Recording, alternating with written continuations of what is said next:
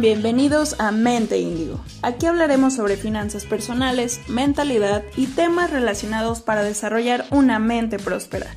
Les habla Zafiro Antunes y gracias por escucharnos.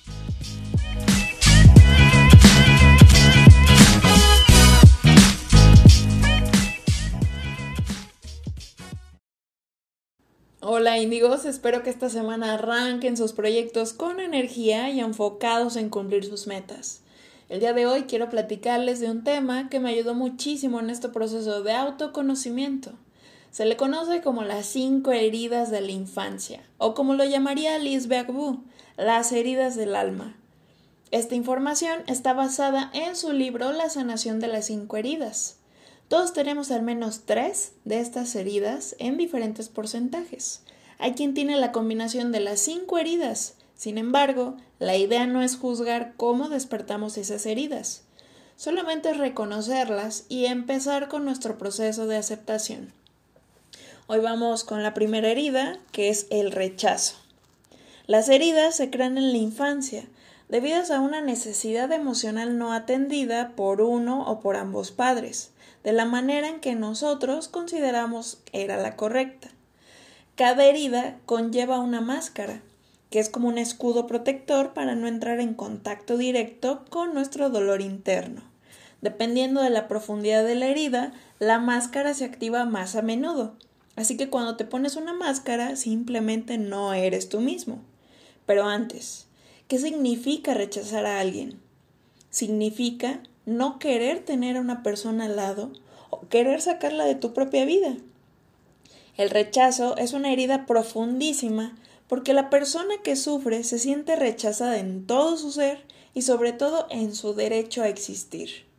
A veces se puede vivir el rechazo desde el nacimiento o antes, por ejemplo en el caso de un embarazo no deseado. El despertar de esta herida surge desde la fecundación hasta el primer año de vida. La herida de rechazo se vive con el progenitor del mismo sexo. Este progenitor tiene el papel de enseñarnos a amar amarnos y dar amor.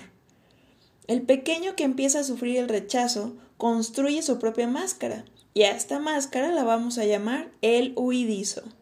La persona que sufre de rechazo interpreta los hechos según los filtros de su herida y se siente rechazada aunque realmente no lo sea.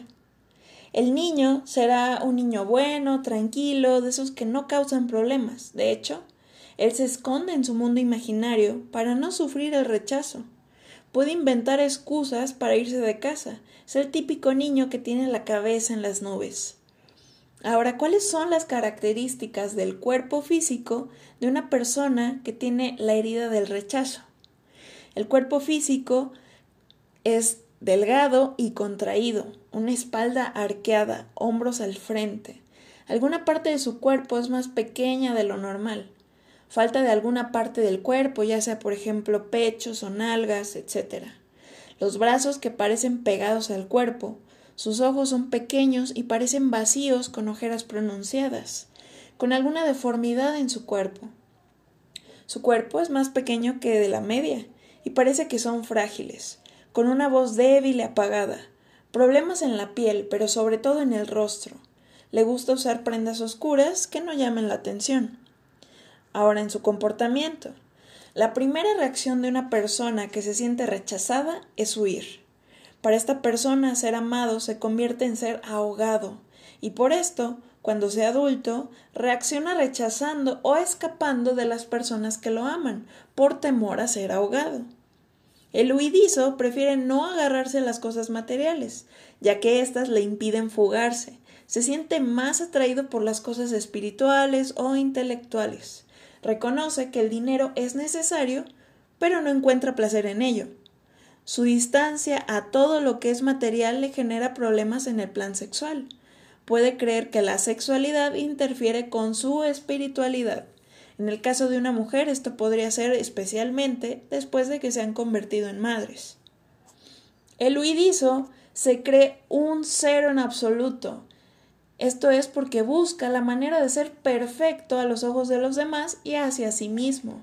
Las palabras no quiero, inexistente y desaparecer están muy presentes en su vocabulario. El huidizo busca la soledad porque si recibe demasiada atención, le entra miedo de no saber qué hacer. Es una persona solitaria y tendrá pocos amigos en la escuela. En un futuro, en el trabajo, hablará muy poco y cuando lo haga será para valorizarse. Puede parecer orgulloso ante los demás y de hecho, cuanto más se aísla, más se siente invisible. Cuando se siente rechazado, se pone la máscara del huidizo para no sufrir y desaparece, de manera que los demás no se dan cuenta de su ausencia. Esto le confirma la sensación de ser rechazado. Muchas veces desarrollan problemas en la piel para no ser tocados. De hecho, un problema cutáneo es una manera inconsciente para no ser tocado. La persona que sufre esta herida está en continua búsqueda del amor. Da parte del progenitor del mismo sexo y de otras personas del mismo sexo. Es hipersensible a cualquier observación que el progenitor le dice y se siente rechazado con suma facilidad. Muchas veces se compara con las personas que considera mejores que él y cree ser peor que los demás. Viven la ambivalencia. Si eligen hacer algo, no se lo cree y se autorrechaza. A veces él mismo es quien autosabotea la situación para no lograr lo que se propuso. Sabe lo que quiere, pero no lo pide por miedo a molestar al otro. Si alguien lo interrumpe mientras habla, Piensa que esto pasa porque no es importante, así que simplemente deja de hablar. Busca la perfección en todo. Si comete un error cree que será juzgado, y para él el ser juzgado es ser rechazado, aunque muchas veces sea él mismo quien se va a juzgar. Su miedo más grande es el pánico. Si piensa que en una situación le entra el pánico, su primera reacción es escapar, esconderse o huir. Las personas que nos rechazan entran en nuestra vida para hacernos conscientes de cómo nosotros mismos nos estamos rechazando. A la hora de comer, prefiere porciones pequeñas y si vive emociones intensas, se le cierra el estómago. Está más predispuesto a sufrir anorexia. Le gusta alguna de las siguientes estrategias para huir.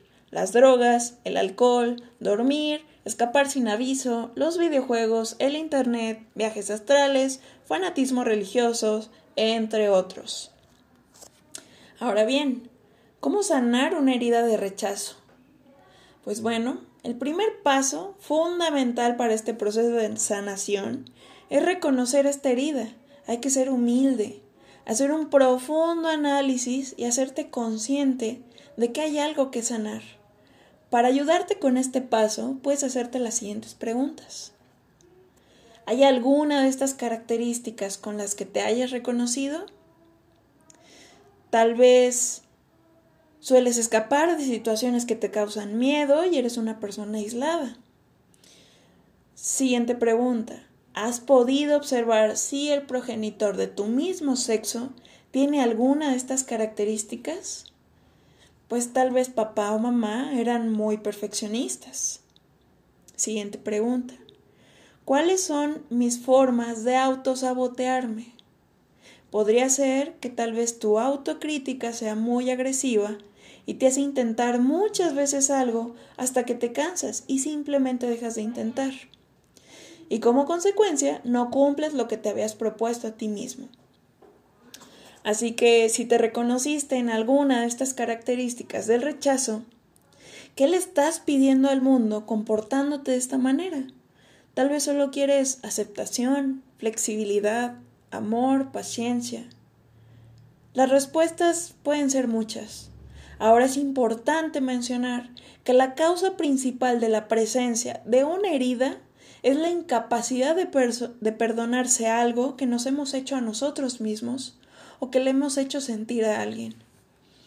Es difícil perdonar porque la mayoría de las veces no nos damos ni cuenta del daño que nos estamos haciendo. Reprochamos a los demás lo que nos hacemos a nosotros mismos y no queremos verlo. En cuanto a seres humanos, somos imperfectos y tampoco se trata de ser perfectos. Simplemente se trata de liberarnos de todos nuestros condicionamientos mentales que nos hacen sufrir, que boicotean nuestras relaciones y nos impiden ser felices. Esta herida puede definir nuestro comportamiento en la edad adulta. Y es impresionante cuando entiendes que la venimos cargando desde que tenemos menos de un año. Así que básicamente con esos comportamientos le estamos permitiendo a nuestro niño interior de un año que sea él quien dirija nuestra vida. Espero que esta información te ayude en tu proceso de autoconocimiento y te mando un fuerte abrazo y muchísimas gracias por dejar que te apapache el oído. Hasta pronto.